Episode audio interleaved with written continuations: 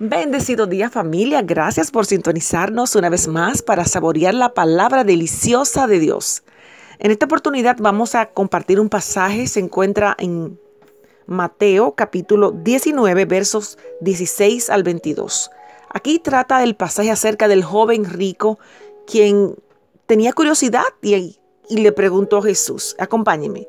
Entonces vino uno y le dijo, refiriéndose a este joven rico, Maestro bueno, ¿qué bien haré para tener la vida eterna?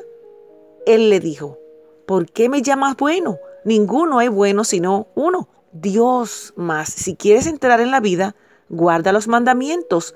Le dijo, ¿cuáles? Y Jesús le dijo, no matarás, no adulterarás, no hurtarás, no dirás falso testimonio, honra a tu padre y a tu madre y amarás a tu prójimo como a ti mismo. El joven le dijo, todo esto lo he guardado desde mi juventud.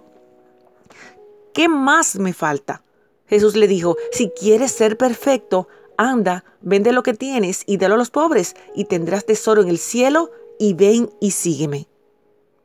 Oyendo el joven estas palabras, se fue triste porque tenía muchas posesiones. Wow. En esta semana hemos estado compartiendo acerca de soltar el control. Y aquí es una evidencia cuánto cuesta soltar el control.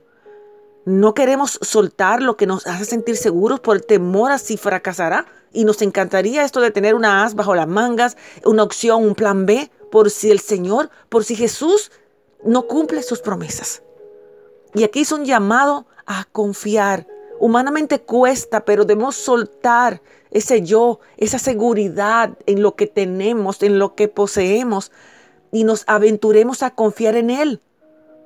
Ya vimos hace unos días que Génesis capítulo 15, verso 6, Abraham se le fue contado por justicia, por tener fe, por su fe. Después que este joven, hablando de este joven rico, se le acercó a Jesús y le preguntaba qué podía hacer para tener una vida eterna, Jesús le respondió de una manera que este hombre y posiblemente usted no, se, no, no le parecía bien, no se lo esperaba. Si quieres ser perfecto, anda, vende lo que tienes y dáselo a los pobres. Tendrás tesoro en el cielo. Y luego sígueme. Por supuesto, Jesús no exige que vendamos todas nuestras posesiones para ser salvos. Pero él sabía que esas cosas que este hombre tenía le impedían vivir una gran aventura.